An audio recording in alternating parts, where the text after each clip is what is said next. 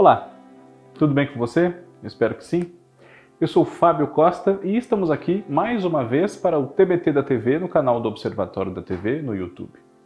Peço sempre a você, você já está acostumado, se é nosso inscrito, nosso seguidor, inscreva-se se não for ainda, ative o sininho para não perder nenhum dos vídeos. Comente aqui, sugira temas para os nossos programas, compartilhe com pessoas que você acredita que possam gostar dos nossos vídeos e, claro, veja não só os meus, mas também Olhar Latino com o Cadu Safner, Por Trás da Tela com o Cristiano Blota, a Kaká Novelas, o João Márcio falando de A Fazenda e muito mais. E muito obrigado sempre, vocês que já são 34 mil inscritos, vamos crescer ainda mais e é por isso que eu peço tudo isso sempre.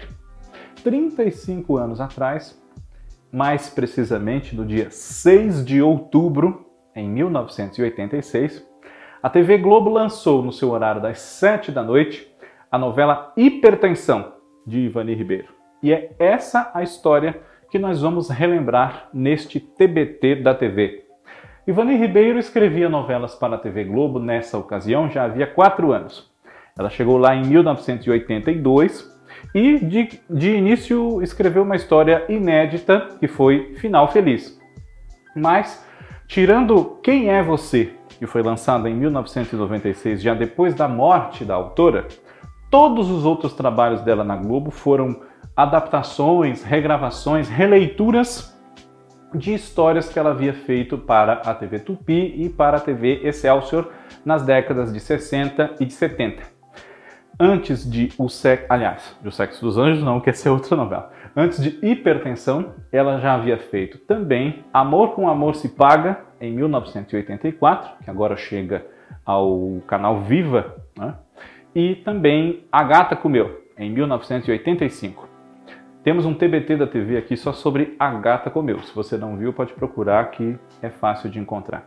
Hipertensão era uma releitura, uma reedição de uma novela feita por Ivani para a TV Tupi em 1971 chamada Nossa Filha Gabriela. Gabriela, nessa novela, era Eva Vilma, uma jovem que chega a uma cidade do interior e se depara com três velhinhos, e um deles pode ser o seu pai biológico, porque no passado eles haviam se casado com três irmãs gêmeas, e não se sabe qual deles é o pai da Gabriela. O nome dessa personagem foi modificado em hipertensão para Karina, e quem interpretou a Karina foi Maria Zilda Bethlen, na ocasião recém-saída da interpretação de Laura Vilhena na novela Selva de Pedra, que também era um remake, exibida na faixa das 8 horas, uma novela da Janete Claire. Karina chega a uma cidade muito pequenininha chamada Rio Belo, no interior, com uma trupe mambembe, artistas circenses, uh, que viajam pelo país mostrando a sua arte. E tem dificuldades até de sobrevivência, porque ganham pouco, as equipes são numerosas, tem que manter uma estrutura, enfim. O líder da companhia, e apaixonado pela Karina, é o Sandro, interpretado pelo Cláudio Cavalcante. Sandro é alvo do amor da segunda atriz da companhia, digamos assim, que é a Renata, personagem da Elizabeth Savala. E tem uma mulher no seu passado, uma namorada antiga, que chega a Rio Belo no decorrer da novela também para acelerar os conflitos. A Beatriz, que foi vivida pela Lúcia Alves, com quem o Cláudio Cavalcante havia formado um par histórico, muito querido do público, nos anos 70, na novela Irmãos Coragem. Né? Jerônimo e Potira. Pois bem, nessa companhia de teatro do Sandro, além dele, da Karina e da Renata, também há o Fratello, que é uma espécie de faz-tudo, que quem vivia era o Antônio Calone, foi a primeira novela da carreira do ator. Ele havia estreado nesse mesmo ano de 86 como o Cláudio Honor na minissérie Anos Dourados, de Gilberto Braga. E também havia o, o menininho Pé de Meia, que era o Anderson Martins, e com eles um galã da companhia, o Túlio, personagem do César Filho, hoje apresentador do Hoje em Dia nas manhãs da Record TV. Túlio, em Rio Belo, empregava-se como locutor na rádio local. e gostava muito de música brasileira, promovia muito música brasileira essencialmente. Mas uma curiosidade interessante é que, apesar dessa campanha pela música brasileira desenvolvida pelo Túlio na programação da rádio de Rio Belo, a trilha sonora internacional de hipertensão é uma das mais vendidas, se não a mais vendida mesmo da Som Livre, com cerca de um milhão de cópias comercializadas. Salvo engano da minha parte. Muito bem. Karina Sandro, Renata, todos vão convivendo com a população dessa cidade, acabam se transformando de alguma maneira com aquela vida bucólica, tranquila que eles, como artistas, vêm até tumultuar, por assim dizer. Mas Rio Belo também pode mostrar muita coisa a eles sobre vida, sentimentos, felicidade, e é isso que eles vão vivenciar nos dias que passam na cidade, que vão se prolongando Inicialmente essa estada não é para ser tão longa, mas eles vão ficando por ali. E a Karina conhece os três velhinhos que eu citei no começo quando falei de Nossa Filha Gabriela. Eles moram numa fazenda, a Santa Lúcia, e têm personalidades muito distintas, mas por isso mesmo elas se complementam até. Um é bastante autoritário, mas uma pessoa boa, de bom coração, generoso, só é muito cheio de regras, a militar mesmo, que é o seu Napoleão, personagem do Cláudio Correia e Castro, que viveu o mesmo personagem na TV Tupi, na versão deles, Nossa Filha Gabriela. Outro é uma pessoa de outro temperamento, um escritor, cria seus contos, suas fantasias na literatura, gosta de ouvir música clássica, que é o Candinho, vivido pelo Paulo Gracindo. E outro é mais acanhado, gosta muito dos animais, conversa muito com eles, não se articula tanto quanto o Candinho e o Napoleão, mas é uma pessoa também muito pura, de muito bom trato e muito agradável e simpático. Seu Romeu, papel do Ari Fontoura. Esses três velhinhos são diretamente ligados a Karina, porque eles se casaram com três irmãs gêmeas, uma delas deu à luz essa jovem. Além dessa história da Karina em busca do seu pai, ou dos velhinhos querendo saber qual deles é o pai da Karina, isso tem que ser investigado, enfim. Existem os habitantes de Rio Belo, além de se relacionarem com os artistas, com os seus próprios conflitos. A manda-chuva da pequena cidade se chama Donana. Quem vivia essa personagem era Georgia Gomide. Georgia Gomide, a dona Donana, era viúva, comandava Rio Belo do jeito que queria e tinha dois filhos. Uma filha que ela espizinhava, tratava muito mal, a Raquel, personagem da Débora Evelyn, e o filho preferido dela, o mais velho, que era um inconsequente, um rapaz sem responsabilidades, sem nada na cabeça, o Rai, Raimundo, chamado de Rai, papel do taumaturgo Ferreira. O Rai se interessava pela Karina que por sua vez gostava do Túlio e era alvo do amor do Sandro. Havia também na cidade o delegado Joel, papel do Nelson Xavier, que cuidava ali dos pequenos quiprocós que aconteciam, o índio Chico, personagem do Estênio Garcia, que Donana detestava e que tinha por missão encontrar uma machadinha, que era muito importante para ele, para o seu povo e acabava desenvolvendo uma relação de carinho com a própria cidade. Havia personagens que se davam melhor com ele, se solidarizavam com a sua luta, e ele morava num terreno, um pedaço de chão que havia sido dado a ele pelo marido de Donana quando vivo. Na fazenda Santa Lúcia, onde moravam os velhinhos, havia uma empregada que cuidava deles, Dona personagem da Lupe Giliotti, que era mãe do personagem do Bruno Rocha, Viriato, e de Luzia, uma jovem muito bonitinha, interpretada por uma certa Cláudia Abreu, na sua primeira novela. Luzia se envolvia com o Rai, mas um pouco depois do meio da novela, no capítulo 100, a Luzia morre.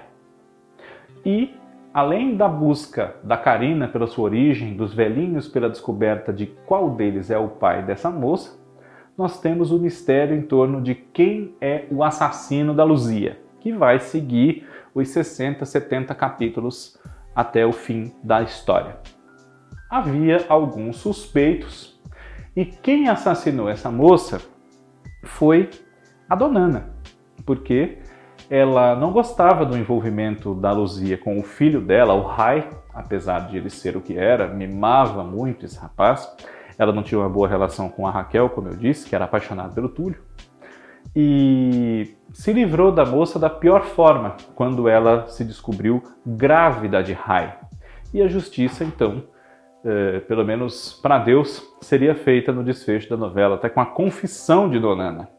Outras pessoas eram suspeitas, como a própria Karina, em virtude de um pretenso triângulo amoroso com o Rai, o próprio jovem, claro, enfim. Em Rio Belo também morava, como gerente do banco local e dono da pousada, uma figura de proa na sociedade, o Marcos, que era o papel do Carlos Eduardo Dolabella. Ele tinha seis filhos, era viúvo. Sua filha mais velha era uma jovem chamada Carola, papel da Carla Marins. Salvo engano meu, estreando em novelas também aí, embora tenha feito uma participação em Água Viva quando era criancinha. Carola, no início da história, era namorada do Rai, até que ele tinha um interesse em, em Karina e acabava tendo um envolvimento de maior uh, seriedade com a Luzia, embora não a quisesse para fins mais sérios, evidentemente, casamento, enfim. Em Rio Belo, junto com Marcos, na mesma casa, inclusive, morava o sogro dele, seu Américo, interpretado pelo Francisco Dantas, que não via com muito bons olhos que o, o, seu genro se casasse com outra mulher e colocasse no lugar da filha dele, claro, a sua outra mulher, uma nova mãe para os netos dele. E seu Américo acabava, podemos dizer que se adoçando, eh, vendo a vida com outros olhos, quando começava a se relacionar com a dona Gioconda, que era uma moça da terceira idade, uma jovem senhora, muito alegre, o total oposto da sua irmã, a Donana, que tinha trejeitos até um pouco masculinizados para comandar essa cidade como queria que tudo saísse. E quem interpretava essa personagem de espírito jovem, que trazia um alento de carinho, especialmente para a sobrinha, a Raquel, era a Heloísa Mafalda, essa grande atriz que faz muita falta.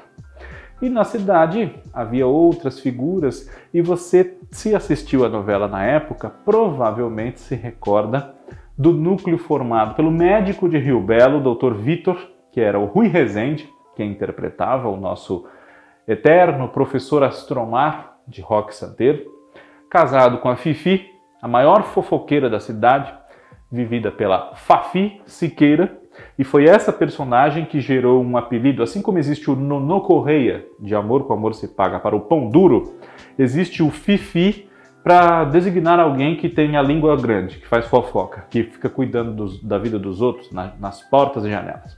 Né? Fifi faz fofoca. E a Fifi tinha uma irmã, que era a Antonieta, é, papel da Lília Cabral. A Antonieta era uma professora muito respeitável de dia, uma moça séria, mas de noite era dançarina numa gafieira numa cidadezinha próxima de Rio Belo e guardou esse segredo por algum tempo, até que juntou-se aos artistas para deixar aflorar livremente a sua vocação artística, inclusive. Ela tinha uma personalidade que tinha que ser retraída por conta do que os outros iam pensar, enfim, mas acaba se libertando e muitos papéis mais, né? como um escritor que chega a Rio Belo no decorrer da história e acaba tendo um envolvimento romântico com a Renata, que é o Raul, papel do José Maier, e o motorista de Donana, que sabia muito sobre ela e tinha informações guardadas para usar quando lhe fosse melhor, o Laerte, que era o personagem do Paulo Betti. Essa novela teve números de audiência muito bons na época. Hipertensão foi a substituta de Cambalacho na faixa das sete da TV Globo, Cambalacho do Silvio de Abreu.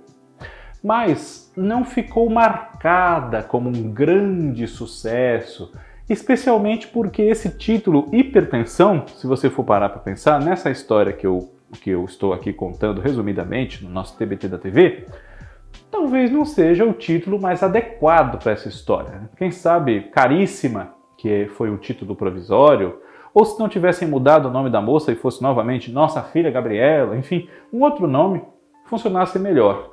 Mas principalmente o horário, que é às sete, mas essa é uma novela que tinha toda a cara de uma novela das seis e poderia perfeitamente ter sido exibida uma hora antes.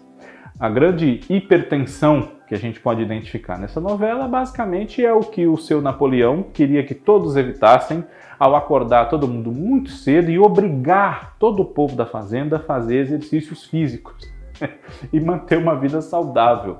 Mas fora isso, esse título é um pouco desconexo, é um dos mais esquisitos, até se a gente for comparar com a novela que o título embrulha, para a qual ele serve de apresentação, de embalagem.